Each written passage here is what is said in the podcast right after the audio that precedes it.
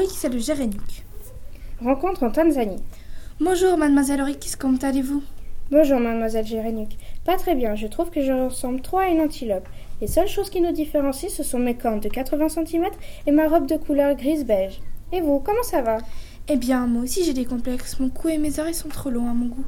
Et en plus, je ne mesure qu'un mètre cinquante et ma robe brun rougeâtre ne me plaît pas du tout. C'est vrai que vous êtes bien petite comparée à moi. Je peux mesurer de 1m60 à 2m30.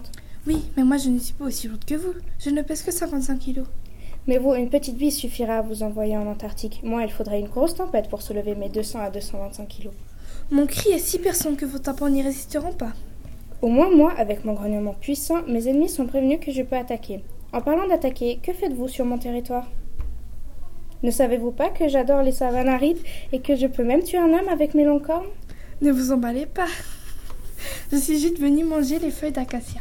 Savez-vous que je suis la seule gazelle qui ne mange pas d'herbe? Enfin, une bonne nouvelle. Je garderai mon herbe et mes buissons pour moi toute seule.